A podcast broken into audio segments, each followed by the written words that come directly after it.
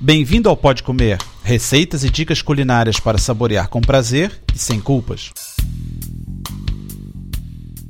Olá, meu nome é André Alonso. No programa número 94 vou falar de entradas, aproveitando que está chegando a entrada de um novo ano. A primeira receita é de pasta de ervas e a segunda de rolinho primavera. Vamos lá na pasta de ervas. Os ingredientes são um copo de requeijão cremoso, esse requeijão é um queijo mole. Uma ricota fresca, uma lata de creme de leite sem soro, e são natas. 4 colheres de sopa de azeite, 2 folhas de manjericão, 2 folhas de hortelã, 3 ramos de salsa e 3 ramos de cebolinhas. Para fazer é muito fácil. É só bater tudo no liquidificador e servir com torradas. Agora, rolinho primavera, que de fácil não tem nada.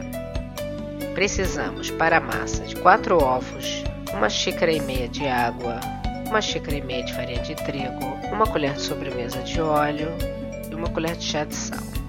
Para o recheio, meia xícara de chá de alho picado, uma xícara de chá de repolho picado, duas colheres de sopa de óleo, uma xícara de chá de rebentos de soja, duas cebolas pequenas picadas, uma colher de chá de sal, meia colher de chá de pimenta 4 colheres de sopa de molho de soja.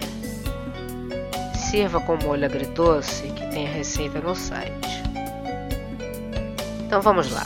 Para a massa, bata os ovos com a água, junte a farinha, o óleo, o sal e misture bem. Reserve por 30 minutos. Para o recheio, cozinhe o aipo e o repolho. Junte todos os ingredientes numa panela e salteie no óleo. Aqueça uma frigideira untada, utilize um quarto de xícara de massa para cada rolinho. Frite por 2 minutos e escorra. Repita a operação com a massa restante. Para rechear, coloque um quarto de xícara de recheio no meio e dobre os lados para o centro e para o meio como se fosse um envelope e enrole. Guarde na geladeira de um dia para o outro, frite na hora de servir, cobrindo-os com molho agridoce. E bom apetite!